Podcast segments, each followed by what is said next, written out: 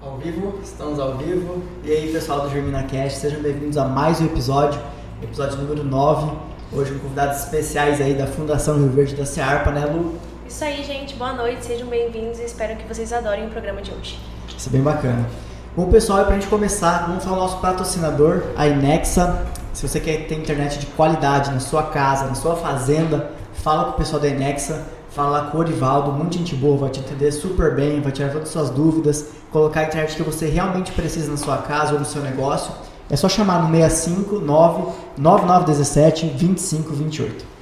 Bom, pessoal, estamos aqui então com o Fábio e com o Rangel. Sejam bem-vindos a esse episódio. Obrigado por ter aceitado esse convite. Bom, eu vou passar a palavra primeiro para o Rangel. Rangel, fala um pouquinho mais de onde que você veio, o que, que você faz, quem que é o Rangel? Bom, boa noite a todos, obrigado pelo convite, né, em nome da Fundação, do CIARPA, e estar participando aqui com, com, você nesse episódio.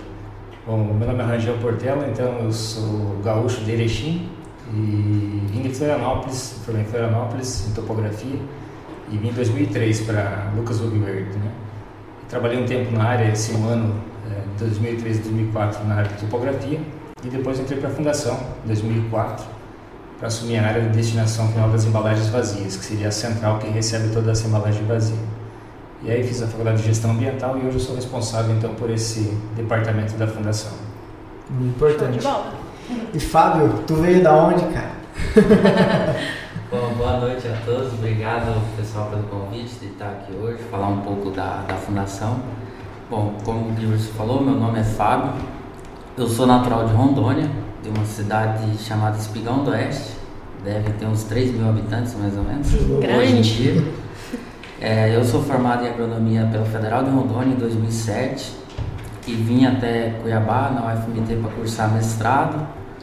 É, e lá, quando eu já estava iniciando o doutorado, o meu orientador que já fazia projetos com a Fundação do Verde surgiu a oportunidade de vir para cá e através da indicação dele de todo o processo de seleção para vir para cá, na época era o Cleito, a Dora, o Rodrigo, né? E acabou que eu tive a oportunidade de vir para cá em 2011. E estou aqui até hoje, fazendo hoje a função de é, direção de pesquisas da Fundação. Então a gente tem uma equipe lá que a gente coordena todos os projetos aí nas várias disciplinas que a gente tem da agronomia. Né? Bacana, duas áreas super importantes, né? Tanto as pesquisas quanto a destinação, que é, que é um negócio que a gente está batendo em cima ultimamente, né? O produtor que é o é o cara malvadão e tal. Mas na verdade tem todo um processo, toda uma regrinha né, de ser feita para descarte dos defensivos. Bom, Rangel, então já estamos falando defensivo. Fala pra gente um pouquinho mais de como funciona a CEARPA, né? Qual que é a função da CEARPA, o que, que ela tem de ligação com a Fundação Rio Verde? Bom, então a Fundação Rio Verde ela é pioneira no estado de Mato Grosso com essa central que recebe essa embalagem vazia. Né? Então lá em 99 ainda, o município junto com a Fundação criou é, em várias localidades do município, em comunidades, tinha um local que tinha uma casinha, um posto de água lá e uma caixa d'água onde o produtor ia até lá, é, abastecia seu, seu trator, lavava sua embalagem e jogava nessa casinha. E essa casinha posteriormente vinha para a central fazer o descarte e a reciclagem. Né? Então, em 99, antes mesmo de ter a lei, né, uma lei que vem em 2000, né, para dar o destino correto, a fundação já fazia junto com o município esse, esse meio de campo aí, né? Porém, nessa época, o custo era muito avançado, né? O que se produzia ali, mandava para São Paulo, muitas vezes nem, o frete não pagava.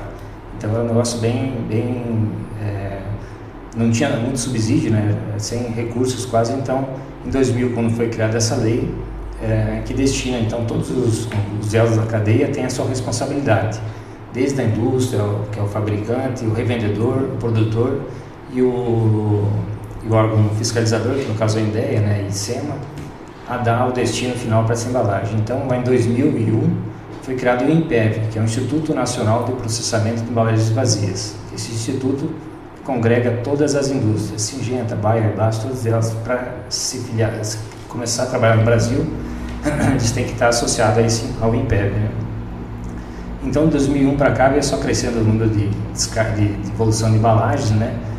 E aí em 2007 foi criado o CIARPA, antes era a Associação do Verdense das Revendas, né? E em 2007 foi criado o CIARPA, então que veio junto com a Fundação, junto com o IMPEV, fazer esse trabalho, né? Já que a Fundação já fazia, mas eles acompanham ainda mais agora daí para frente. Então, quase que 100% da embalagem de Lucas é, é, devolvida corretamente, o produtor busca a informação de levar. Acredito que todos sabem da devolução de estar tá devolvendo essa embalagem, né? Fazendo a logística reversa. Então, desde a embalagem cheia que vem para o campo aqui, ela volta e vai ser um novo artefato, até mesmo uma nova embalagem para voltar para o produtor rural. Então, é muito importante essa, essa devolução. E Lucas aí chega a quase 1.300 toneladas por ano de embalagem devolvida. É um volume muito grande. E em porcentagem é quanto mais ou menos isso de Lucas que devolve? É. Tipo, chega o produtor, quantos por cento é devolvido? É, no, Brasil, que, de 100 embalagens que são vendidas, 98 voltam para reciclagem. Né? Que bacana. É, quase que 100%. Uhum. Então, ou segue para reciclagem ou incineração. Lucas, acredito que quase que 100%, até mesmo os chacareiros chegam lá, de, às vezes de bicicleta, com duas, três embalagens, mas fazem essa devolução. Né? Que bacana. Então, essa, essa consciência ambiental, né, e, e, também por força de lei, saber que o que ele comprou ele tem que devolver no local indicado na nota fiscal. Então, essa responsabilidade é bem, bem importante. Então, Mato Grosso é, o Brasil é campeão mundial nessa devolução, né, e Mato Grosso, por ser uma área grande de bens, é, grande que é plantada, né, é o maior do Brasil, é Mato Grosso que entrega bastante embalagem.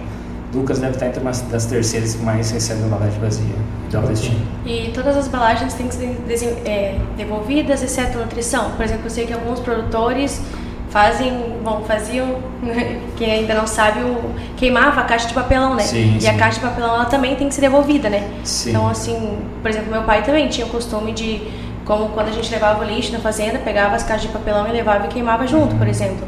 Mas daí não fazia o descarte correto. Isso, a gente é. foi o INDEA foi, foi lá informou, né, sobre que as caixas de papelão também tinham que ser devolvidas e tal. Então tem muita gente que ainda tem o costume de, de queimar essas caixas de papelão. Sim, é uma embalagem secundária de defensivo. Então toda embalagem de defensivo nós vamos receber.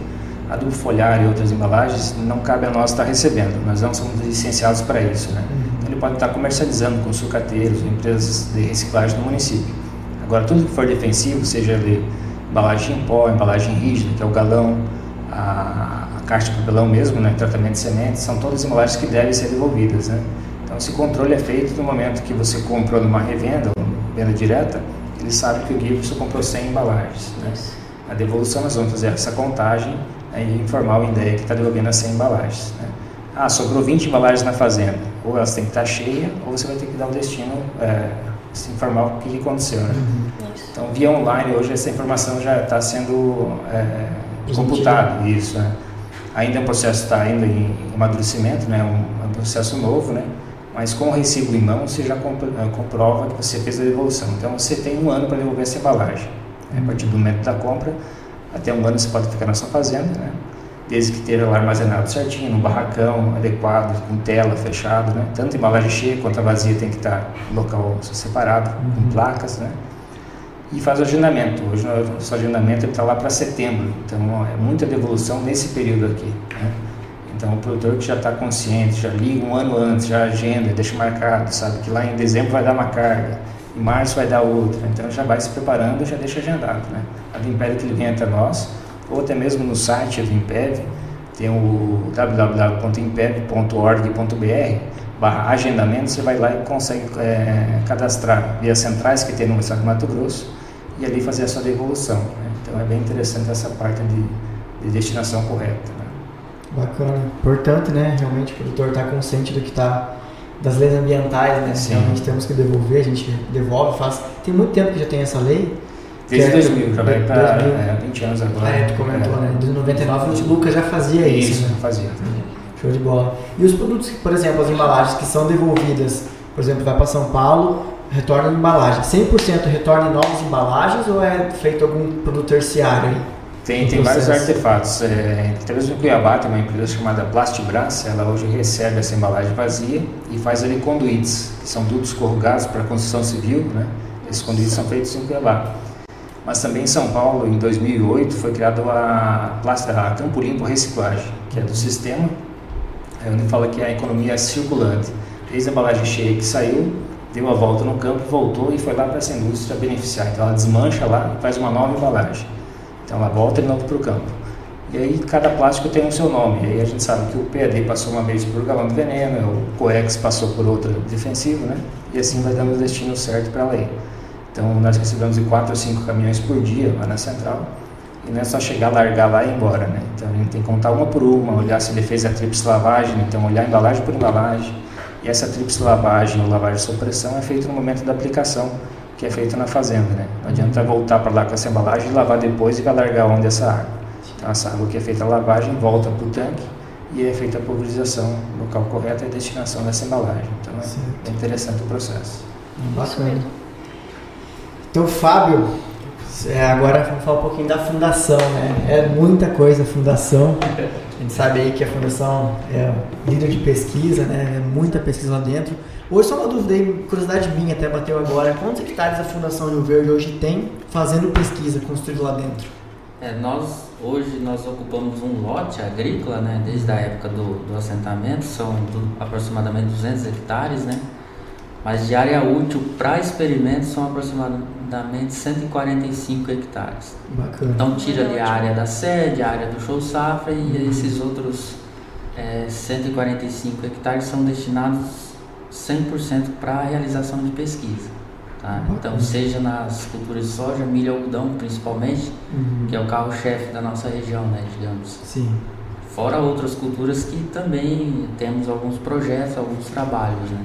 Certo. plantas de cobertura, temos experimentos de longo prazo, né, para avaliar efeitos de manejo de solo e assim por diante. Então, é, são bastante ensaios que rodam ao mesmo tempo dentro dessa área agrícola, né? Uhum. Talvez em termos de área é, que não seja uma área de pesquisa que não seja pública e não seja é, de uma empresa, de uma multinacional, talvez seja a maior estação de pesquisa do Brasil Que bacana. com credenciamento no Ministério da Agricultura, né, seguindo todos os procedimentos de pesquisa. Uhum. Tudo certificado, né? Sim, nós temos várias legislações que a gente tem que seguir para Uhum. manter esse credenciamento no Ministério, né? Depois a gente vai explicar um pouco mais como que é esse credenciamento, por que, que a gente precisa ter ele, né? É, mas assim, são uma série de normativas que a gente tem que seguir, além daquelas que a gente aprende na faculdade, que é montar um experimento de maneira correta, seguir todos os preceitos estatísticos, repetição, causalidade, controle local, enfim, se a gente entrar nisso aí, a gente fica louco, né? Pois é. Mas, mas enfim, é bem legal, é bem dinâmico. É, são vários ensaios acontecendo ao mesmo tempo e para isso a gente tem o nosso principal insumo que são pessoas, né? Nós temos uma equipe grande de trabalho, né, para tocar esses 145 hectares. Então, se, às vezes na ótica do produtor, na, é, um produtor tocaria talvez sozinho uma área dessa, né? Sim. Nossa equipe hoje é de aproximadamente 30 pessoas, né? Diretamente ligadas à fundação, fora as parcerias que a gente tem com algumas empresas que tem agrônomo, tem assistente, que trabalham dentro da fundação. Então, acredito que anualmente são mais de 60 pessoas diretamente ligadas em projetos de pesquisa dentro da fundação. Então, é um número bem expressivo. Bacana, Ok. a importância, né? Acho que é bacana no comentar que, por exemplo, o produtor faz uma área comercial, né? O produtor vai lá, Isso. planta o soja, o milho, o algodão para área comercial, realmente fins comerciais. Ou seja, ele planta a semente que veio da pesquisa, ele usa os produtos que veio da pesquisa antes, com melhor eficiência para ter melhor produtividade. Já a pesquisa é a base de tudo, né, Fábio? Desde a semente, vocês fazem é, pesquisa lá também disso aí? Também, é, também. tudo. Assim, a- a- eu costumo dividir a, a, a pesquisa da fundação como duas partes, que é a pesquisa aplicada e a pesquisa básica, né? Pesquisa básica, a gente está lá trabalhando com produtos que você, vocês produtores, né, vão demorar aí cerca de 10 anos para utilizar. Então a gente já está testando esse produto em diferentes culturas, diferentes doses, diferentes misturas, diferentes posicionamentos, para daqui 10 anos, quando vocês forem comprar da revenda e destinar a embalagem após o uso, é, vocês terem um posicionamento mais assertivo possível para estar utilizando na, dentro da, da porteira para dentro, né? Uhum. Então esse papel da fundação é muito importante, né? Porque na nossa região nós auxiliamos o produtor a ter um produto é, de uma certa forma testado e recomendado na nossa realidade local, na nossa data de plantio, no nosso clima e assim por diante. E também a pesquisa, é, digamos, mais aplicada ao produtor, que está mais na, na, na boca da safra, digamos assim. Então, são demandas que surgem do conselho de pesquisa, do sindicato, é, de dúvidas dos nossos pesquisadores que a gente tenta replicar e trazer informações aí para o dia a dia do produtor. Né? Então, dá para dividir em duas, em duas partes a pesquisa que a gente faz. Né? Uhum. Então, se você comentou em sementes, a gente pode citar é, ensaios em biotecnologias, as, as que foram lançadas recentemente, todas elas a gente testou por 3, 4 anos, é, para daí hoje ter as companhias com posicionamento. Então a gente fica até nessa fase de teste e depois a companhia leva isso é, para o produtor como um produto já. Né? Uhum. Aí as empresas que estão lá dentro, para ela poder soltar o produto depois, ela tem que ter a validação da fundação, né? Que realmente a fundação acompanhou todo o processo e isso, é hoje, a, quem, por exemplo, antes da gente testar um produto, ele, a gente fala que ele está em fase de hatch ainda, né? ele tem um código só. É, esse produto, ainda em fase de hatch, ele já passou pela validação do IBAMA e da Anvisa, e aí cabe a alçada do Ministério da Agricultura para estar tá liberando esse produto para vocês utilizarem depois. Para esse produto chegar no comércio, ele tem que passar por uma série de testes para daí ele ser registrado no Ministério da Agricultura, daí como já um produto comercial. Né? Então isso demanda aí, a gente fala de 7 a 10 anos de tempo para se registrar um produto e o investimento pela companhia, né, registrante, talvez é, bem alto aí, algumas falam em 500 milhões de dólares e assim por diante. Né? Então é muito tempo e muito investimento. E o Brasil hoje tem uma regra de registro de produtos talvez seja a mais moderna e uma das mais rígidas do mundo, né? Então a gente tem hoje produtos que chegam para uso com uma uma segurança muito maior que a gente tinha no passado. Então tem uma segurança ambiental muito grande, uma segurança de uso para os nós seres humanos, né? Uhum e também o alvo é muito mais assertivo, né? Então a gente não usa mais produtos tanto de amplo espectro. Né? A gente cada vez está tá, tá buscando produtos mais específicos para alvos específicos. Então assim a gente está trabalhando hoje pensando muito mais no contexto como um todo, né? Alvos biológicos, uma agricultura talvez muito mais assertiva do ponto de vista de controle, né? Uhum. Mas também que está demandando uma uma gama de conhecimento muito grande dos usuários, né? Talvez Sim. vocês passam isso todo dia, né? Então entra a agricultura digital, várias as tecnologias que estão vindo. Então o usuário hoje do produto final ele está tendo que se qualificar muito para estar tá utilizando todo esse camalhaço de tecnologia que vem vindo, né? Hoje dá de monitorar fazendo por metro quadrado, na verdade. É. Né? não tem como. Se o cara não quiser, ele não monitora, mas se ele quiser, ele consegue. Sim, né? sim. A aplicação de herbicida já direcionada, vários sensores, é muito legal de ver. É, hoje tem um pacote tecnológico muito grande à disposição, né? Uhum. Então cabe a cada usuário, digamos, cada produtor, cada agrônomo, conseguir acertar aquilo para sua realidade, para sua fazenda. Né? Talvez não exista uma recomendação global, né? Então cada um consegue ajustar para sua necessidade, né? Com certeza. A gente vê até às vezes na forma antiga, pelo menos, Vizinho, o que, que você vai usar de adubação essa safra? Antigamente era assim, não, fazer igual, tá colhendo bem, eu vou Tá colhendo bem, vou né? colher também. Hoje não, hoje cada, cada tipo de divisa seca ali. A minha lavoura no braço de terra é diferente do vizinho, né? Se a gente tem diferença entre talhões, né? Quem dirá pois entre é. fazendas. É, eu diria que cada metro quadrado é diferente, é diferente, do outro metro quadrado, né? Então, Com certeza. É, por isso que a gente, muitas vezes, numa análise de talhão, a gente vê uma variabilidade muito grande, né? Então, é, não tá tão fácil mais ser produtor. É. Os insumos estão aumentando, né? Tá, tá difícil. É.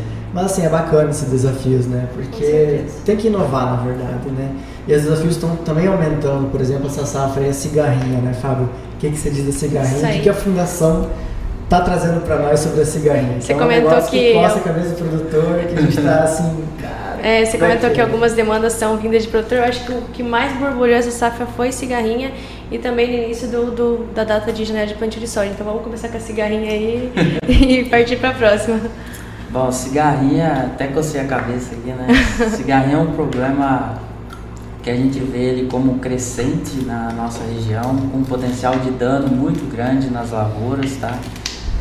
É, a presença da praga a gente já vê em condições de lavoura desde 2017, talvez até antes disso, mas numa população bem menor, tá?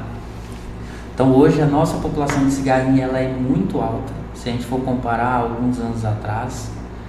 E todo o ambiente de produção ao qual nós estamos inseridos talvez propiciou essa, essa explosão da população. O que a gente não vê no, no campo, até nos ensaios que a gente está conduzindo, que é a demanda de produtor, essa safra, né? A gente está acompanhando alguns talhões agrícolas, vendo todo o manejo, acompanhando a população de cigarrinha é, ao longo do ciclo do milho, né? O que a gente está vendo é que os resultados iniciais é que a nossa população, por mais que ela esteja muito alta no momento, a taxa de cigarrinha contaminada ainda não é tão alta. Porque eu digo que ainda não é, é que a gente acredita que essa população ela vai aumentar pelo nosso sistema de produção e essa taxa de contaminada pode aumentar. E tendo, a gente tem a, a, os molicutes presentes nas áreas já, né? Que causam os enfesamentos pálidos, vermelhos, assim por diante. Então é tudo, por exemplo, é uma questão talvez de tempo para o problema se agravar. Então o que a gente está vendo é que a gente precisa realmente se preparar mais para o cenário que vem pela frente. Então é manejo, é escolha de híbridos, é um manejo químico para controle associado a um manejo biológico. Então assim, a gente tem algumas ferramentas disponíveis para a gente estar tá convivendo com essa praga. Não é o menor, melhor cenário possível, é, mas é o que a gente tem para trabalhar nos, nos cenário mais curto, né? Na próxima safra e assim por Sim. diante, né? E a gente vai aprender a conviver assim com as demais pragas, né? Mas é que assim, quando tem essa explosão inicial, assusta, assusta né? porque a gente ainda não sabe o que, qual manejo é eficiente. Você comentou, né, as, as, escolhas dos híbridos, né? Lá em casa a gente vai esperar colher, vai esperar ver se vai ter quebramento, se vai ter perda, se vai para daí fazer a compra de da semente, né? Da próxima safra. A gente comprou é. só uma parte e está aguardando é um desafio bem grande que nós, como produtores aqui na região, nós vamos ter que passar, né? A gente vê, muitas vezes a gente até fica, digamos, com o cenário, a gente acaba que fica um pouco nervoso com a situação, é. ah, bati, teria que ter feito isso, feito aquilo, enfim. Talvez a hora não seja é, disso, né? Mas sim de buscar estratégias no curto sim. prazo para o produtor ter soluções ali no seu dia a dia e conseguir fazer o que ele sabe, que é produzir milho, que é produzir soja, que é produzir algodão. Sim. Né? E, e, a gente quer que todo produtor colha bem, né? A gente acho que ninguém gosta de ver nem o seu vizinho, nem Sim. ninguém colhendo mal ou, ou passando por uma dificuldade que ele não conseguiu controlar, por exemplo. Né? Com certeza. E esse boom populacional, você acha que se deve ao plantio de milho verão? É, nós hoje na nossa região o milho verão contribuiu para o processo, tá? É, mas nós também temos é, tiguera. Então assim, toda planta verde de milho que a gente tem ao longo de todo o ano, que hoje a gente tem esse cenário de milho é, milho verde, digamos, Sim. plantas verdes é, ao longo de todo o ano praticamente. Né? Então todo esse cenário é, propiciou essa propagação da praga, né? Então a gente tem milho verão, tem milho tiguera, tem é, semente pivô, tem milho plantado bem tarde, é, enfim. Então a gente tem uma janela ampla. hoje ampla e isso favorece muito a praga, que ela se multiplica muito mais no milho. Ela sobrevive no cerrado, sobrevive no capim, é, mas a taxa de multiplicação é no milho, né? Uhum. Então é uma praga que realmente tem preocupado e, e no nosso dia a dia dentro da fundação tem demandado bastante tempo da nossa equipe em buscar informações, em estar tá avaliando e, e vendo algumas soluções que podem já ser usadas no curto prazo. Você já emitiram algum relatório parcial? Alguma, alguma informação já foi divulgada, assim, oficial? Não. Nós estamos aguardando algumas ah, amostras que foram enviadas para análise molecular né, de planta. Uhum. É, a gente deve estar recebendo essas amostras em breve e a gente vai fazer todo um comunicado via junto com o sindicato e a ProSoja, desse projeto aí que talvez seja um dos pioneiros do, tá até do Mato Grosso, né, para avaliação do comportamento da praga no nosso município, né? Então a gente separou regiões distintas do município, fazendas distintas com híbridos distintos, manejos, manejos diferentes para avaliar o comportamento da praga e também do milho ao longo de todo esse, essa safrinha, né? Trabalhão, é, é um projeto bem, bem grande de, é, no município, mas é um projeto que a gente julgou necessário para o momento, né? Uhum. Então a gente precisa, como parte técnica, como produtor, de informações técnicas que nos auxiliem a tomada de decisão, né? Então com essas informações a gente acredita que vai conseguir entender um pouco mais do, do cenário da praga e quais as ações que a gente deve, deve tomar para frente. Bacana. Outra coisa, me perguntaram à tarde, né? Por exemplo, chegou a semente na, lá na fazenda, vou plantar o soja, posso levar na fundação e fazer análise? É, essa pergunta é legal, porque não precisa ser na fundação. Uhum. Nós temos, a, a fundação tem um laboratório credenciado, tem uma equipe treinada para fazer todas as análises de sementes, tá? Pessoal muito capacitado. Mas eu acredito que todo produtor deveria fazer análise da sua semente para saber o que ele está plantando, porque a gente costuma brincar que a gente não volta no tempo, uhum. que é a nossa janela de plantio, né? Então muitas vezes a gente acaba instalando uma lavoura é, com potencial produtivo alto, mas por algum problema você acaba reduzindo o potencial produtivo por qualidade de semente. Então acredito que seja um resultado primordial para início da lavoura. Começou com o pé direito, plantando bem. Então levar essas amostras no laboratório credenciado, que você confie, é muito importante para começar com o pé direito a lavoura. Né? Uhum. É ali que a gente está definindo todo o nosso sucesso. É claro que os desafios depois são grandes até chegar à colheita, né? Até colheita é um desafio, pois né? É. Mas começando Mas, certo já é outra é, história. A gente né? precisa né? ter uma maior segurança possível para começar com o pé direito, né? E uma delas é ter uma análise de semente com qualidade, com segurança. Né? Você ia falar do, do, soja antes, de janela de soja? Isso, é que geralmente a, a Fundação faz essa pesquisa, né, esse acompanhamento do, do campo da, da soja semente. Essa, essa safra foi realizado esse acompanhamento ou foi mais dado enfoque na cigarrinha, que era o problema que mais estava. Bom, a, o projeto com a, a janela de plantio para semente, nós, a Fundação acompanhou o projeto, conduziu o projeto por três, quatro anos, quatro safras.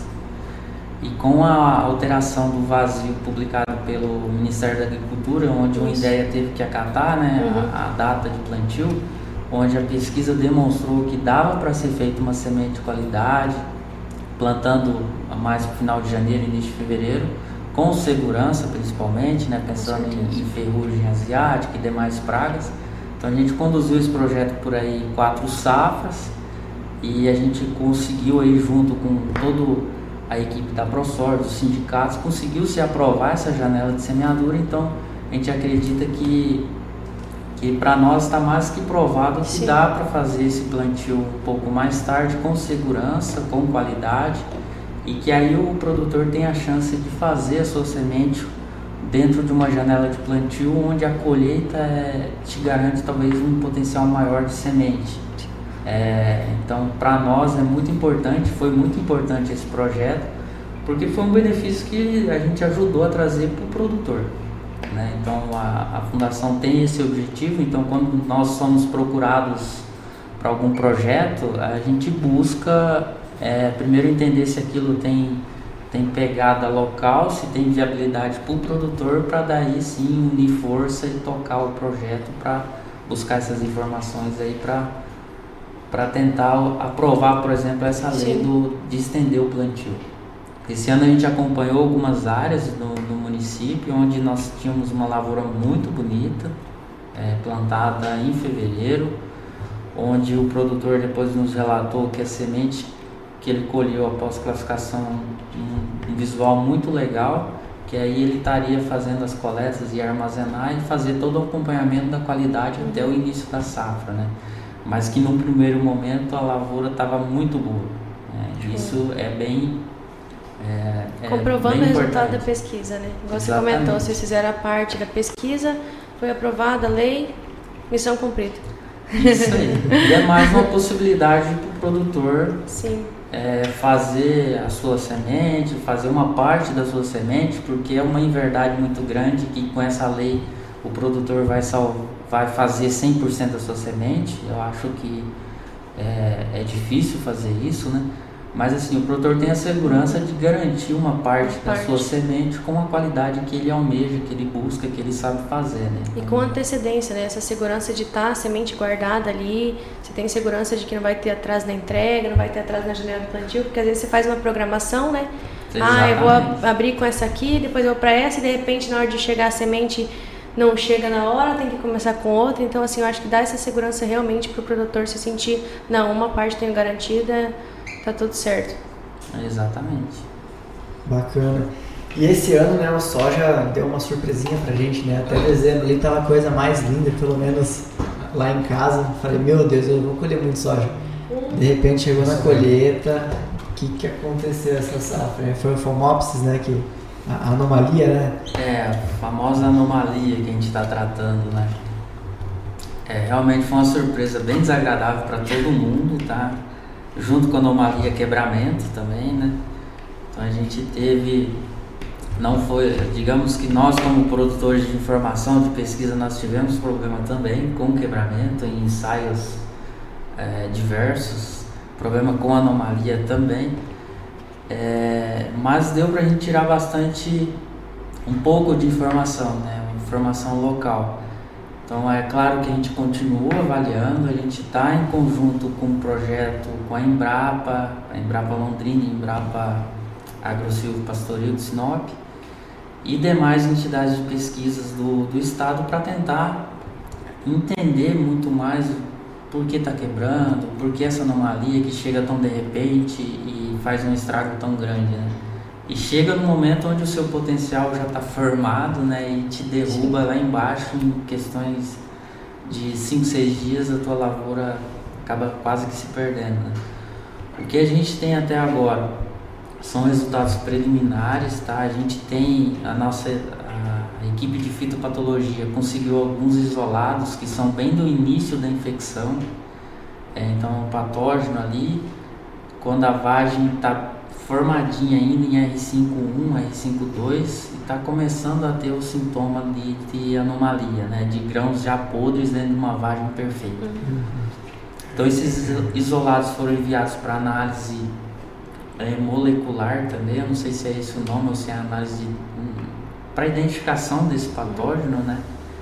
E vão começar a chegar os resultados agora, tá? Num primeiro momento, nenhum isolado é, foi constatado de aporte, tá? Mas a gente ainda não sabe a espécie. Mas tem outros isolados e tem outros isolados do MT com outros profissionais também que também estão nessa fase de processo de, de análise molecular. Mas só que a gente não consegue afirmar se realmente o causador é, é esse, porque a gente precisa ainda fazer um ensaio que se chama. Fugiu o nome? Tranquilo. É postulado, postulado Koch, Uhum. que é onde você pega o isolado, multiplica ele, inocula na planta e a planta tem que replicar um desse sintoma, tá? Então esse é um processo, é um experimento é, extremamente controlado, né? Então bem difícil de fazer e a gente está contando aí com todo o time da Embrapa para estar fazendo esse tipo de ensaio, né? Então tem todo um time preparado para isso, para a gente conseguir replicar. Mas até isso sair, infelizmente pesquisa é, demanda tempo, né?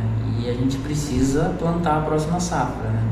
Então a gente hoje se vê assim como nós da parte de pesquisa um pouco perdidos, assim como o produtor pensando nesse problema, mas a gente vê que cultivar é um fator muito importante para a gente estar tá, tá cuidando, né? Tanto de quebramento quanto de anomalia e também o uso de programas de fungicidas, fazendo al- algumas rotações de princípio ativos, principalmente com carboxamidas, tá? A gente viu que esse, essa rotação com carboxamida ajudou a reduzir o problema, tá? Mas não conseguimos zerar o problema. Então nós tínhamos lá um ensaio que não foi pensado para isso, né? Com diferentes rotações de produtos, é, onde a gente viu que essa rotação ajudou a reduzir o problema. Então eu tirei de 44 de avariado, que foi o que deu na minha parcela onde eu não apliquei nada, uhum. e consegui reduzir para 16 de avariado. Mas mesmo assim eu tive 16 de avariado. Uhum. Só que eu estava tratando um ensaio em cima de uma cultivar com alto potencial de, de avariado, né? Uhum. Então assim, talvez a, essa é um conjunto de fatores, né? Época de plantio, cultivar, é, uso de fungicidas que nos ajudam a minimizar o risco. Então hoje a gente está tratando esse problema nesse momento com, com ferramentas que nos ajudam a minimizar risco, reduzir, eliminar. Infelizmente essa pergunta é de 10 milhões de dólares, não é mais nem de um milhão, mas tem todo um time de pesquisa buscando informação para isso, porque é um problema muito grave que pegou toda a BR-163 de surpresa, digamos assim, pela proporção que tomou, né? A quantidade de situações onde ocorreu o problema, época de plantio, cultivares, manejo, enfim. É... E aí me pergunto, mas vai ocorrer no próximo ano? Bom, a gente sabe que Mato Grosso chove, a gente tem condição ambiental, se realmente for um patógeno, com certeza a gente vai ter um tipo de problema ou outro. Uhum. Então cabe a nós nos resguardar aí com o máximo de possibilidade possível que nos ajude a reduzir o problema nesse momento. Negócio é informação, né? É informação. Está informado. E de nossa parte, toda a informação que a gente tiver, a gente vai disponibilizar o mais rápido possível para o nosso produtor para que de alguma forma auxilie ele a, a, no seu dia a dia, né? Nas suas tomadas de decisões. Importante, um papel vital aí, né? Porque nada mais triste do que você fazer todo o investimento que hoje tu faz dentro de uma lavoura, né? E chega na hora de colher e tudo ir por água abaixo. Né? É. E até o impacto fica grande pro, pro, pro consumidor final, né? Sim. Porque hoje o soja vira o que? O óleo, quanto que tá um litro de óleo, né? Se tiver menos soja no mercado, o óleo fica mais caro, todo mundo precisa usar óleo e demais derivados, né? Então é tudo uma cadeia, né? Nós estamos em município agrícola, né? Então tudo de certa forma impacta no geral, comércio, né? né? Então o impacto nessa safra foi grande, é, digamos em perdas de potenciais de produtividade que a gente tinha no campo, porque a gente vinha de lavouras muito bem conduzidas, lavouras bonitas, onde ali em 10 dias a gente viu muitas dessas áreas de lavouras com a produtividade indo por, a, por água abaixo, né, literalmente, né. Então é, é para o município como um todo um problema desse é muito grave, né. Então a gente precisa de ter soluções, informações para o produtor conseguir minimizar ali o, o potencial de prejuízo. É que a pesquisa nos ajude, né? Amém. Amém. já que vamos linkar essa parte da pesquisa, o, o Fábio falou que vem os produtos hatch, né, que não tem sua codificação e tudo mais. É só que essas embalagens, esses produtos têm que ser feito alguma coisa depois de usado, né? Como é que funciona essa parte aí de descarte ou de produtos que ainda nem devem estar no mercado teoricamente, né? Só estão ali, previamente no mercado, ainda em fase de teste. Como é que faz esse processo, esse pós-processamento de produtos? Sim, geralmente então essa empresa que está dentro do centro de pesquisa, ela recebe essa embalagem e destina novamente para onde veio, né, para a indústria. Né? Então vai ter a incineração desse produto, porque é um negócio que não está no mercado ainda, não sabe se qual que é o, o que, que tem nessa embalagem, então ele não pode estar recebendo. Mas toda embalagem que está no comercial hoje, ela, ela chega para nós né, e a gente dá o destino final. Então, com isso, nós temos o CEARPA, que é junto da Fundação. O CEARPA é a Associação de Revendas aqui do município, onde congrega mais de 16 revendas associadas é, ao CEARPA. Né?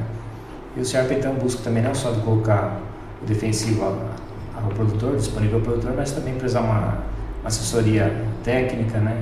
Uh, uso do EPI, informação sobre o uso do EPI, que é muito importante, não só lá na, na aplicação, mas também para o nosso caso da, da, reciclagem. Né? Então, com essa alta que nem o, o Fábio colocou, de grandes pragas, incidentes no município, vai gerar para mim mais embalagem. Né? Consequentemente, vai vir mais embalagem. Então, eu tenho que me antenar quanto a isso para mim poder ter um suporte de receber essa embalagem também. Então, nós temos hoje seis colaboradores que trabalham lá diretamente, descarregando e compactando esse material. Então, é, o tipo também de embalagem que é colocado no mercado, né, se for uma embalagem flexível, que é o WG, gera menos volume também. Uhum. Não vai gerar uma receita para a central. Então, tem que ficar vendo isso. um crescente número de embalagem de glifosato de container que está entrando no nosso município também. Então, reduz a mão de obra do, produto, do operador lá na fazenda, né? Para nós ali uma embalagem de mil litros aí que é um tambor. E essa embalagem de mil litros ela vai ser incinerada. Essa bolha não tem reciclagem para ela, não tem como você fazer uma tripla lavagem nessa embalagem, né? Então ela contém os seus traços e vai para a incineração. Já a grade que vem nela é feita a reciclagem. Né? Então a gente tem que ficar antenado com o que ocorre no mercado, desde a venda do nosso associado ou da venda direta da indústria, né? quanto o que está é, sendo aplicado no campo, tecnologia e as aplicações que são feitas. Então é bem interessante isso daí. Outro ponto que a gente está vendo também é a questão do armazenamento nas fazendas, né? Levar essa informação ao produtor. Muitas vezes ele começou com 200 hectares, hoje, hoje ele está com 1.000 hectares. Uhum. Mas a casinha de veneno continua 200 hectares. Né? Então esse volume, esse crescente, faz com que ele fique muitas vezes descoberto com a lei. Está com a embalagem solta, está embaixo de um pé de manga lá, né? Dando solta para o cara que vem fiscalizar e dar uma notificação. Então ele tem que estar ciente disso aí, procurar engenheiros responsáveis que emitam uma RT responsabilizando esse depósito de defensivo. Né? O Soja Plus aqui via a FAMATO, o Senar, tinha um curso sobre isso, as legislações e tal, né, certinho. Fica na ProSoja, né? É, a ProSoja, isso. isso. Né?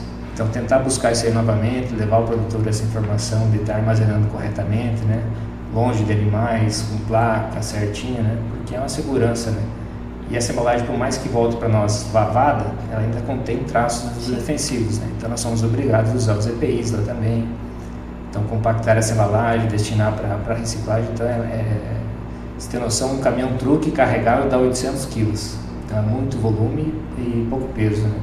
Então de 4 a 5 caminhões por dia tem que fazer essa contagem de embalagem que está chegando, né? Nosso, nosso município tem uma central que recebe essa embalagem vazia, que é a que nós temos aqui, essa modalidade.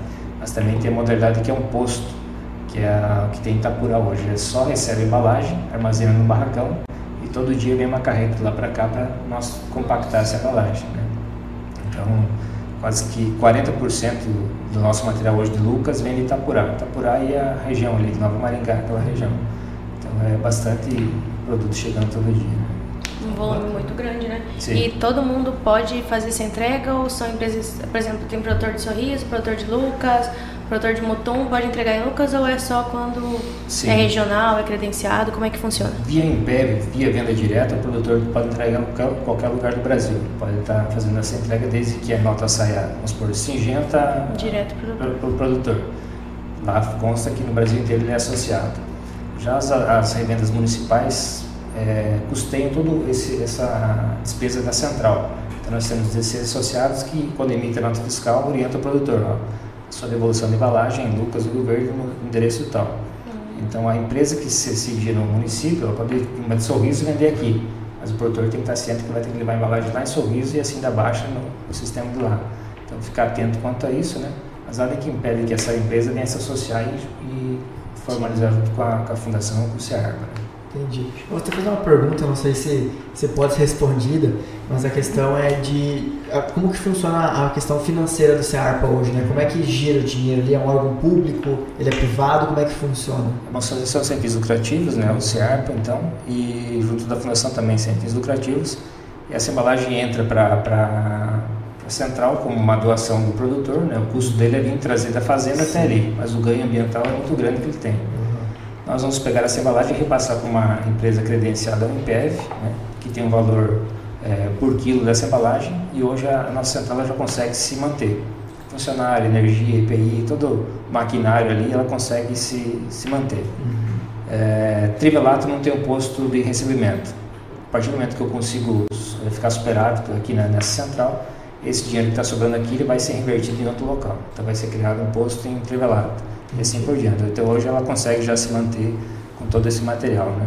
Que bacana, não sabia. É, todo revertido para para manutenção, tem lucro, não, a CEARPA não. ajuda? A, Ce, a CEARPA ela, ela participa dos custos, então 100 mil reais de despesa, é, não tive nenhuma venda. 70%, 70 mil reais o Império vai pagar, uhum. que é a indústria, e 30% as revendas do município. Então eles arcam todo esse custo da central. Né? Hoje ela consegue se manter, e aí com esse excedente ele consegue criar em outros locais. Né? Isso foi até uma pergunta do Marcelo Lupatini, se tinha, se tinha lucro ou se tinha subsídio pela SERPA. A gente tem mais uma pergunta aqui. André Basso, boa noite. Está havendo alguma medida para evitar a ponte verde no caso de milho safra para reduzir a pressão da cigarrinha? Foi conversado antes isso, né? Isso. ainda não existe nenhuma medida, até porque tem que ser feito o estudo, né, Fábio? Tá em andamento aí, né? Realmente tem que Acho que- comprovar. Com certeza a pesquisa antes né? é. de Aí qualquer medida, eu acho que. Tem os acordos né, internos que a gente fez, tudo mais, né? Vamos ver se vai ser seguido. Mas enfim, eu acho que hoje, né, olhando o cenário hoje, todo produtor é livre para fazer o que ele quiser, né? Se ele quiser plantar milho safra e tudo mais. Aí conforme isso for andando e a pesquisa realmente fala, não, a gente garante que está acontecendo esse problema por causa disso, aí realmente acho que os órgãos do mapa vão entrar em ação, o Ministério da Agricultura, né? É, eu costumo falar é que a última opção para nós produtores seria precisar de uma lei Uhum. que nos impedisse de fazer algo da porteira para dentro, Uhum. né? Porque a gente sabe que essa lei ela não vem só lá com A, ela vem com B, C, D, E, vários artiguinhos lá, né? Uhum. Então isso acaba que de certa forma nos limita da porteira para dentro. E a gente vê em outros estados que passam, já passaram e têm mais experiência com essa praga, digamos, por exemplo, em Goiás, onde eles não adotaram vazio sanitário, por exemplo, para a cultura do milho. E o que eles fizeram foi aprender a conviver com a praga, né? Não estou dizendo que esse é o cenário que nós devemos eh, seguir localmente. Uhum. Nós precisamos realmente de resultados que nos embasem, embasem para isso, né? Mas é, eu diria que a última opção para nós Uhum. produtores seria pedir uma lei é, que de certa forma nos limite em outros pontos. Com né? certeza. A gente viu isso no vazio da soja, a Sim. gente vê isso em algumas coisas no vazio do algodão também, que nos dificulta muitas vezes. Mas assim, a lei, quando ela vem, a gente está aqui para cumprir. E eu, particularmente, eu, eu não me importo de. Nós, Fundação, não nos importamos de ser fiscalizados, né? Sim. E pelo contrário, né, a fiscalização ela é sempre bem-vinda dentro da fundação e toda a estrutura que a gente tem. Porque de certa forma nos ajuda a seguir aquilo que, que é o, o, o correto. Né? Nós não queremos fazer nada além daquilo que é o correto, que a legislação pede. Né? Então, de certa forma, eu diria isso, que num primeiro momento limitar o plantio seria muito drástico, Precipitado demais, né? precipitado. Bacana. Temos mais uma pergunta e vou voltar para as embalagens. Aqui.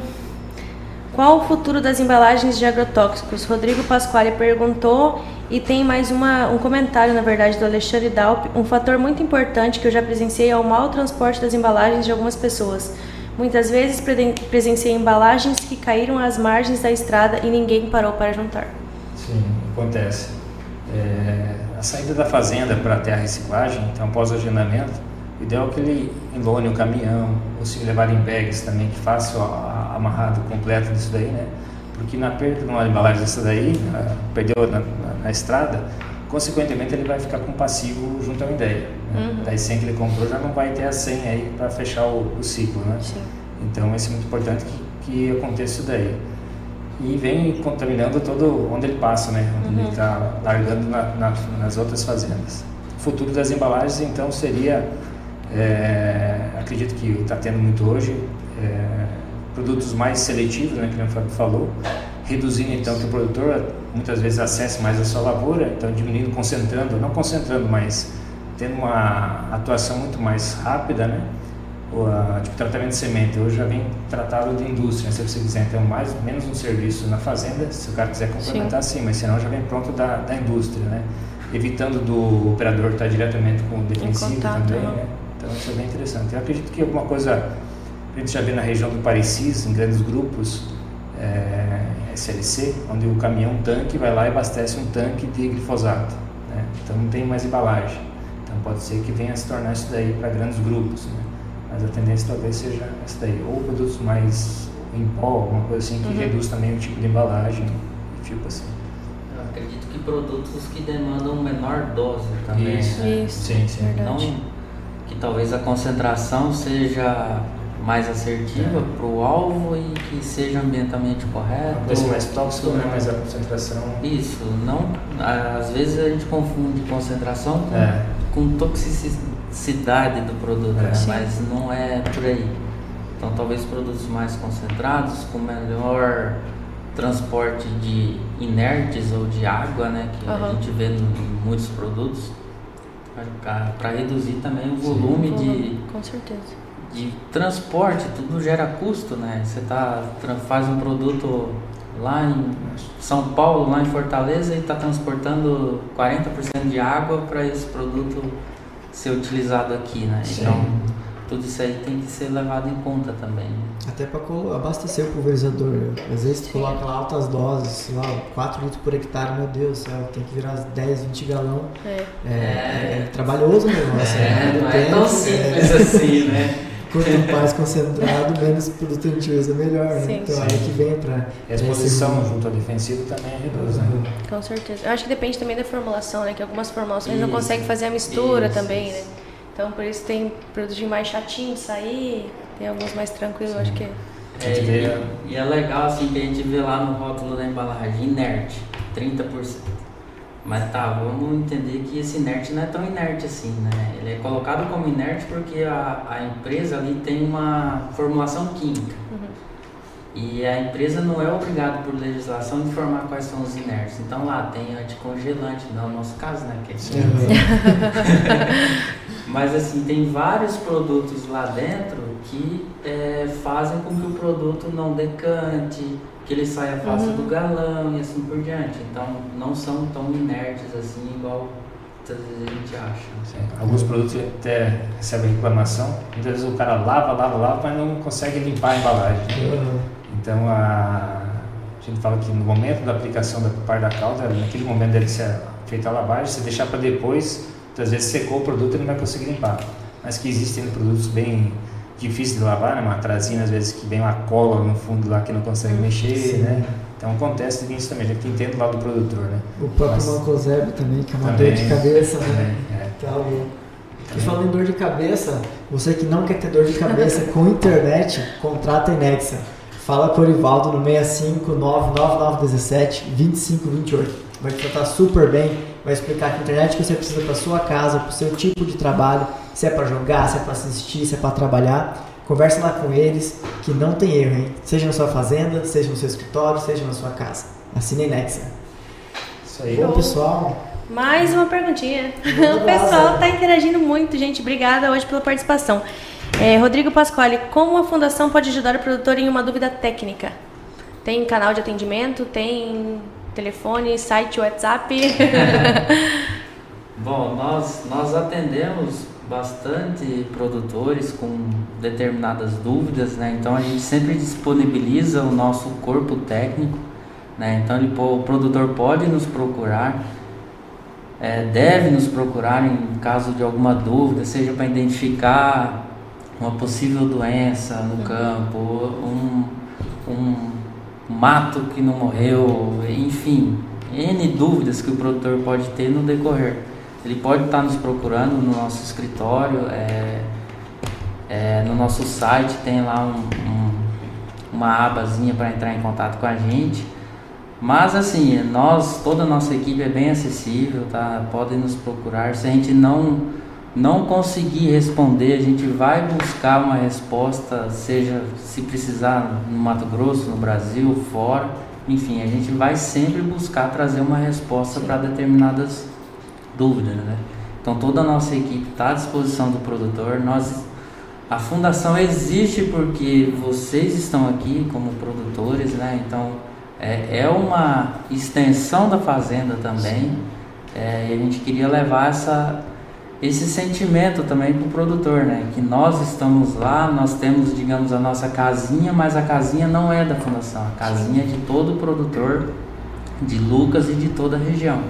Então podem usar, podem nos demandar, que a gente muitas vezes fica lá conduzindo diversos projetos e muitas vezes, muitas vezes não, né? Então a- uma dificuldade nossa, a gente não consegue fazer uma visita na tua área, por exemplo, sentar lá, conversar contigo, enfim, é uma é até um ponto nosso de atenção, mas infelizmente a gente não tem pessoas para conseguir fazer isso.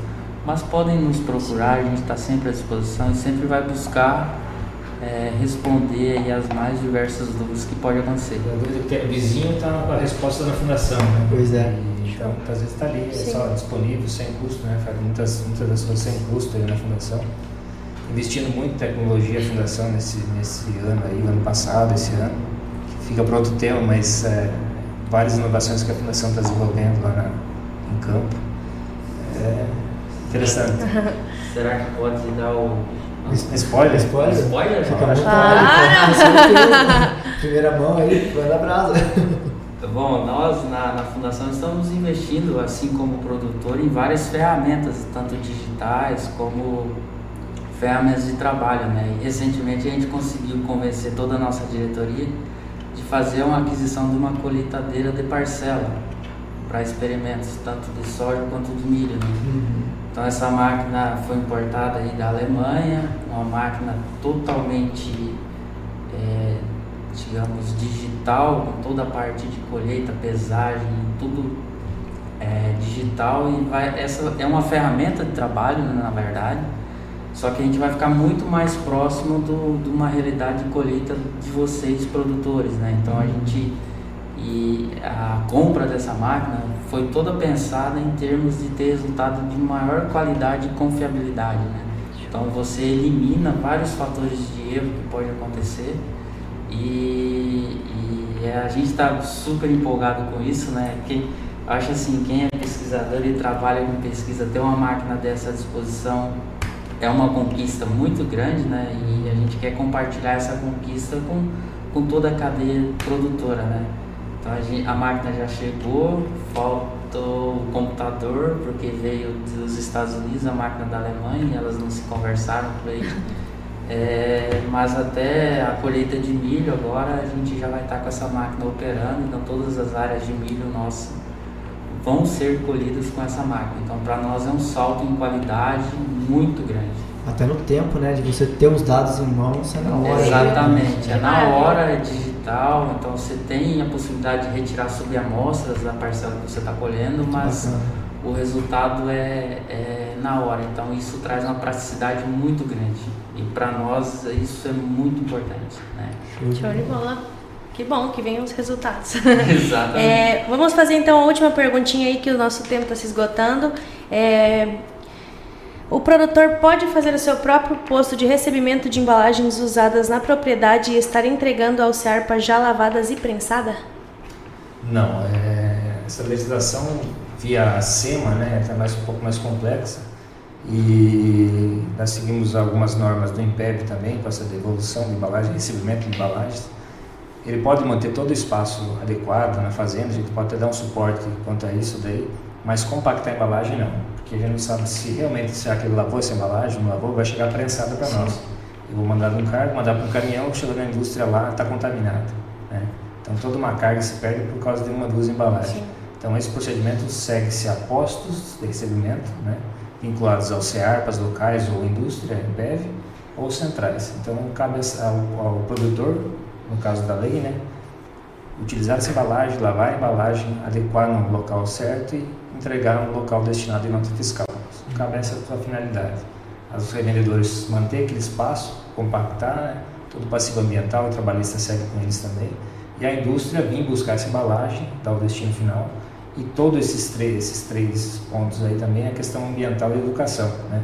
Via escolas, participar em escolas. Nós temos o Dia Nacional do Campo Limpo, que é voltado para as crianças e ocorre em dia 18 de agosto que é um dia que a gente abre as portas para a central e mostra para a sociedade o que é feito ali dentro, né? que é dado no destino correto, né? assim como tem na, no município a coleta seletiva, né? o descarte do, do seu resíduo, também o produtor tem esse, esse benefício aí de pegar a sua embalagem e dar o destino final.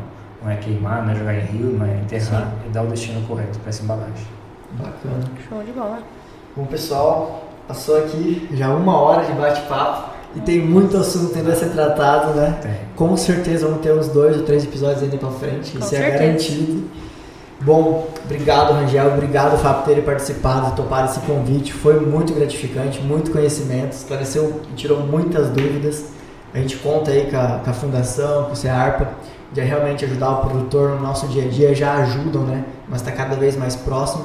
Utilize o sindicato, utilize a gente como uma forma de canal próximo, né, para ligar o produtor a vocês. Qualquer demanda que vocês tiverem, também qualquer demanda que os produtores tiverem, Exato. a gente vai levar para vocês. Então, nosso muito obrigado por terem vindo participar. A gente agradece a participação, agradece a disponibilidade e abertura também, como a gente comentou, né, sobre vir procurar, procura diretamente a fundação, procura diretamente o sindicato, a gente leva as dúvidas e essa troca de informação é o que faz a gente crescer, né?